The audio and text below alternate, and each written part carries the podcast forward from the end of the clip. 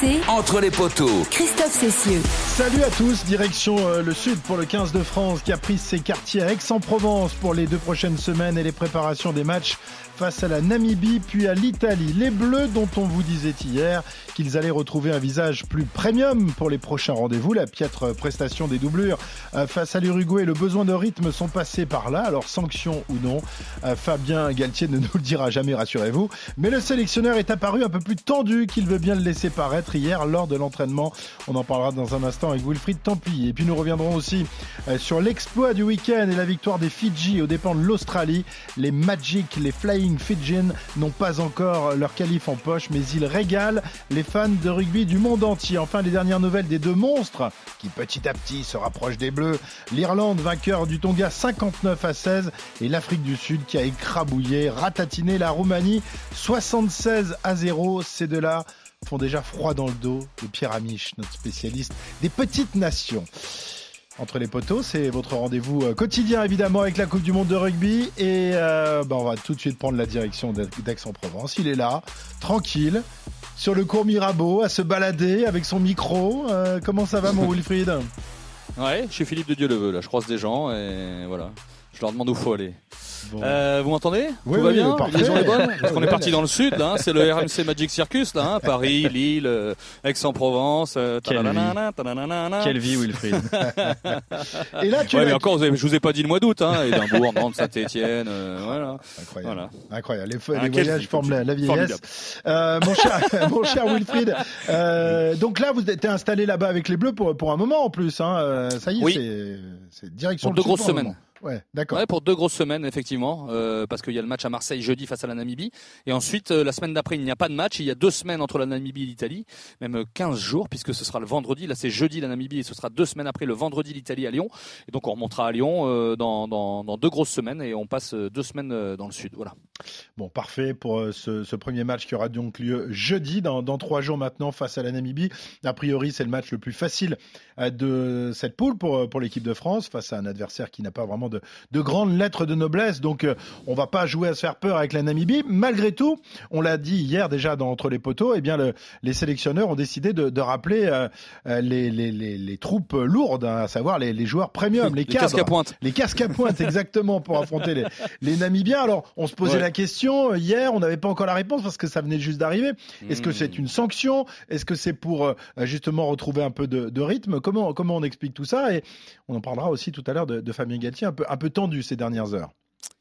Euh, certainement pas une sanction par la voie officielle, évidemment. Oui, tout était prévu, on devait changer comme ça et tout. Mais quand même, selon ce qu'on nous avait dit euh, dans les coulisses, euh, normalement, les, les remplaçants réservistes, on sait plus comment les appeler, les développements ou ceux qui ont joué du moins contre l'Uruguay, normalement, il y a quelques jours, quelques semaines, de- devaient enchaîner face à la Namibie. Donc, euh, on peut penser. Euh, très fortement que c'est une conséquence de la bouillie de rugby de jeudi soir à Lille face à l'Uruguay, qu'on rappelle les cadres. Euh, il faut aussi savoir si ces cadres-là ont poussé aussi pour jouer, parce que ça ferait autrement, on en avait parlé hein, sur nos antennes, euh, s'ils n'avaient pas joué jeudi face à la Namibie, il y avait quatre semaines entre la Nouvelle-Zélande et l'Italie, ce qui faisait beaucoup aussi. Euh, mais, mais on a un petit peu changé les plans, ils n'ont ils ont pas voulu l'avouer, hein, euh, mais selon ce qu'on sait, ils ont quand même changé les plans euh, après, après l'Uruguay et rappelé l'équipe type, euh, l'équipe type qui s'entraînait ces deux derniers jours euh, à Rueil-Malmaison, euh, voilà, dans la peau des, des titulaires de jeudi. Très bien. Il y a donc quelques victimes de ce rappel des, des cadres. Il y avait des cadres qui étaient installés et qui ne le sont plus. C'est le cas, par exemple, de, de Gabin Villière, qui n'a pas été euh, euh, Mm. très, très À la performant ni, ni dans l'un ni dans le deuxième des, des matchs. Donc remplacé, euh, remplacé pardon, par Biel euh, Biarré. Euh, ça, c'est quand même la, la grosse surprise euh, du chef, hein, du chef Galtier. hein. On, note juste que Baye va revenir euh, jeudi à la place de, Wardy et que Gelonge prendra place en troisième ligne avec Olivon et Aldrit. Est-ce qu'il faudra y voir un signe pour François Cross? On verra plus tard aussi. On a Olivon, euh, a besoin d'enchaîner. Effectivement, tu viens de le dire. Euh, la surprise du chef, c'est Louis Biel Biarré, qui l'OVNI 2023, euh, qui s'arrête plus et qui va être aligné à, l'aile gauche, alors que Penaud sera à l'aile droite et à l'aile gauche à la place de Gabin Villière. Et Louis Biel Biarré qui a tout bien fait depuis qu'il est en équipe de France. Que ce soit euh, ces derniers mois dans les 42 à l'entraînement, que ce soit lors de la préparation, que ce soit lors de sa première sélection avec un essai en Écosse, que ce soit même euh, jeudi, ça a été un des seuls, il n'a pas eu beaucoup de ballons, mais ce qu'il a fait, il l'a bien fait, et il a marqué un essai encore, et, il fait des différences que fait pour l'instant pas Gabin Villière, dont on attend plus, et dont on sait qu'il peut faire plus. Donc Louis Bielbiaré va enchaîner jeudi. Est-ce que messieurs, il l'est pour un moment euh, dans cette Coupe du Monde à cette aile gauche? Mhm. Je, je, pense que s'il remplit sa, sa mission, euh, il faudra le déloger après. Le, problème, c'est qu'on ne sait pas, euh, parce que là, on va affronter la Namibie, donc évidemment, euh, ça peut le, mettre en valeur, mais ce sera un peu en trompe-l'œil. Euh, Pierre, ton, ton, avis là-dessus, euh, bien, bien évidemment, bah, c'est un, c'est un ovni, et on sait que Galtier a souvent aimé comme ça mettre en avant ces, ces ovnis qu'il a découverts. Enfin, c'est pas lui qui les a découverts, mais qui les a appelés en équipe de France. Moi, je pense que ça va aussi dépendre du regard qu'on veut porter sur la saison et l'état de forme de Gabin Villiers. Faut pas oublier que Gabin Villiers, il a quasiment pas joué depuis un an et demi. Il a très très peu de temps de jeu. Il avait l'occasion d'enchaîner, on lui a préféré Louis Bielbiaré. C'est à peu près logique aussi parce que Louis Bielbiaré, il est capable d'évoluer au poste de 15, il est probablement plus solide sous les ballons hauts. Reste que quel est l'objectif? Est-ce qu'on se prépare pour aligner une équipe face à l'Irlande? Et Bielbiaré aura toute sa place parce qu'ils vont utiliser et abuser des ballons hauts des chandelles. Ou est-ce qu'on veut quelqu'un qui est plus solide sur le duel? Et Gabin Villiers, on sait que défensivement et dans le, sa, capacité à gratter, euh, il, il, est quasiment indispensable. Je pense qu'il va laisser les deux en concurrence quasiment jusqu'au quart de finale je suis pas certain qu'on puisse on tirer samedi soir, non Voilà, voilà et le Afrique du Sud Irlande. On, on, aura déjà une première indication. Exactement. On va en reparler de cette Afrique du Sud Irlande évidemment qui sera la, la finale du groupe B et qui désignera sans doute l'adversaire des, des, Bleus pour pour les quarts de finale. Un mot donc tu, tu l'as évoqué comme ça rapidement les les blessés. Euh, l'infirmerie est en train de se vider à vitesse grand V. C'est incroyable ça. Tout le monde est quasiment sur le pont. Euh, c'est le cas de, de Baye qui, qui revient, de Danti. Alors euh, on aura des nouvelles de Marchand je crois rapidement. Euh, mais là, c'est plutôt des bonnes nouvelles pour l'instant concernant la, la oui. du 15 de France. Oui, c'est plutôt des bonnes nouvelles. Euh, retour de Cyril Bay. Euh, c'est vrai qu'il y a quelques semaines, c'est pour l'interrogation. Hein. Mollet, aponévrose, euh, pour un pilier sur les mêlées, ça a été assez vite. On fait du bon boulot là à la cellule médicale. Danti, bah enfin, enfin, on va le voir parce que certains posaient la question est-ce qu'on va le voir pour le match d'ouverture? C'est vrai que nous on l'avait annoncé forfait et c'est ce qui s'est passé. Et puis ils n'ont pas voulu prendre de risques la semaine dernière contre l'Uruguay, donc il revient aussi. Marchand, voilà, on vise l'Italie pour Julien Marchand sur les derniers examens. Ce serait une très bonne chose aussi parce qu'il est très important. Euh, donc voilà, tout tout va bien. C'est les gros matchs arrivent là. Hein. Il y a plus, y a, voilà, ça va mieux. Il y a moins de blessés. Non, mais c'est très très bien pour pour l'équipe de France. On a besoin de ces gros joueurs, ces porteurs de balles, euh, Baye, Marchand, Danti. Euh, voilà, si pour jouer les grosses équipes, on a besoin de ces hommes-là. Voilà, ce sera pas encore la grosse équipe hein, euh, jeudi hein, à Marseille. La Namibie, c'est quand même l'adversaire le, plus faible du groupe. Pierre, je sais que tu adores les petites les petites nations du mondial. Dis-nous en deux mots cette Namibie, elle te fait rêver cette Namibie? Non, elle me fait pas rêver, mais c'est l'équipe la plus faible euh, de, de la Coupe du Monde probablement, probablement avec la Roumanie. Je pense même qu'ils sont légèrement en dessous du Chili. Ils se sont accrochés comme ils ont pu face à une énorme nation qui est la Nouvelle-Zélande. Ils auraient pu leur coller 90 points. Au final, ils ont réussi à limiter la casse. Ils ont perdu un joueur qui est important pour eux, qui est Théo Malan, qui est euh, Malan Leroux, pardon, qui est, qui est un centre ou arrière assez jeune, 23 ans, qui s'est cassé la jambe, qui a été opéré en urgence. D'ailleurs, qui a reçu la visite de Linerbrand, euh, Anton Linerbrand. C'est un geste sympa. On le passe vite fait ça à l'hôpital. le trois quarts centre néo-zélandais qui a été le voir, c'est quand même euh, très, très rugby. Et ils ont globalement une grande force qui est, qui est leur euh, demi d'ouverture. Tian Swanepoel qui est capable de taper de 70 mètres, c'est lui qui, qui, tape le plus loin dans le monde du rugby. Et puis ils ont un ailier qui est un peu atypique, qui s'appelle Gershwin Mouton, qui est vraiment pas mal. Le reste, oui évidemment, ça n'est pas du niveau euh, d'une équipe. deux sur le euh, terrain, c'est compliqué. Ouais, voilà, on va dire que les 13 autres autour font ce qu'ils peuvent. Non, mais il y a le capitaine Yoad Deisel qu'on connaît très bien en France, qui est quelqu'un qui est très solide. Ils ont, ils ont une troisième ligne qui est valeureuse, mais oui évidemment, ils devraient pas exister face aux 15 de France. A fortiori sur le troisième match pour eux, ils ont des blessés, ils ont des joueurs fatigués.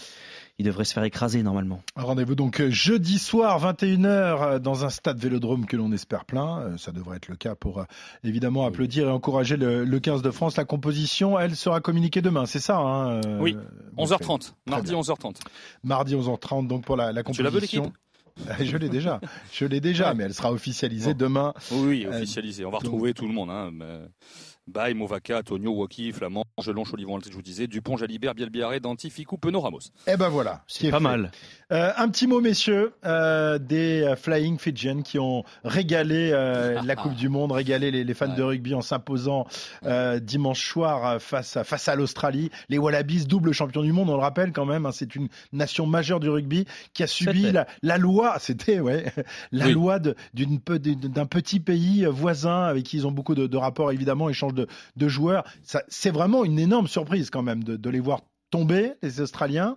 Non, c'est pas une surprise pour toi. Euh, c'est une demi-surprise. C'est une demi-surprise parce que les Fidjiens avaient déjà cassé ce plafond de verre en battant une équipe du premier tiers, en renversant l'Angleterre il y a trois semaines. Ils se savaient capables de battre les meilleurs. Et puis l'Australie est en grosse perte de vitesse. On a vu que les Wallabies version Eddie Jones, c'est une des plus nulles depuis au moins 15 ans. Il a imposé Carter Gordon à l'ouverture qui a sombré face aux Fidji. C'est terrible et c'est triste pour ce joueur-là qui reste un jeune joueur. Il l'a sorti à la cinquantième. Il était défait complet. Et puis ils ont subi la loi d'une équipe qui est redoutable. Les Fidjiens, ils leur ont pété la gueule dans les rucks. mais on connaissait les Fidjiens capables de mettre du jeu de partout, ils jouaient comme un 7, c'était magnifique des relances du parking. contre l'Uruguay. exactement. Là, c'est terminé. Hein. Là, aujourd'hui, c'est du pragmatisme. Ils les ont défoncés devant, ils les ont ravagés dans les rucks, ils ont un demi de mêlée qui tape et qui bute bien. Et puis, c'est vrai que cette équipe fidjienne, elle a un ovni, un monstre absolu qui s'appelle Joshua Chisova. Mhm. Euh, bon, ben, on n'a pas beaucoup de questions à se poser. On lui file le ballon, il traverse le terrain, c'est incroyable. C'est un animal. Wilfried, je sais pas si on a déjà vu un joueur de cette trempe-là depuis John. C'est exceptionnel ce qu'il fait.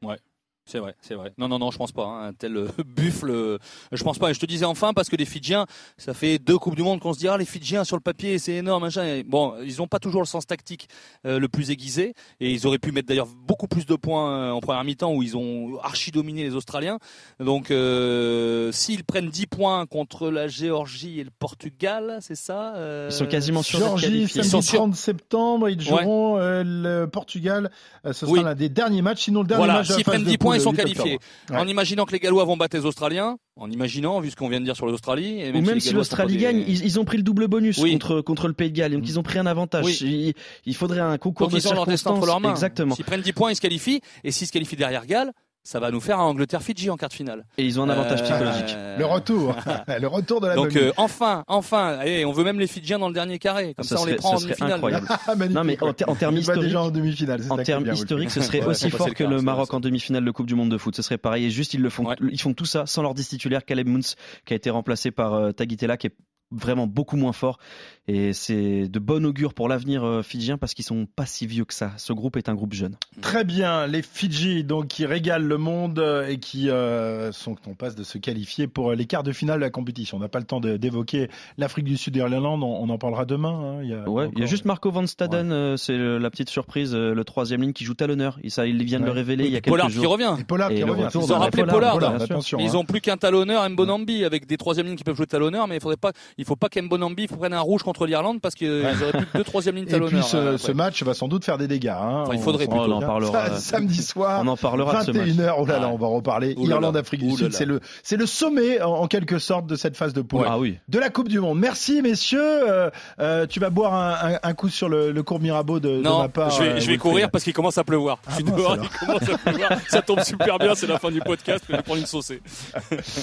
merci Wilfried, merci Pierrot. Rendez-vous quotidien entre les poteaux. Demain, ce sera autour de Nicolas Paolorsi. Bah oui, il faut qu'il bosse un peu quand même.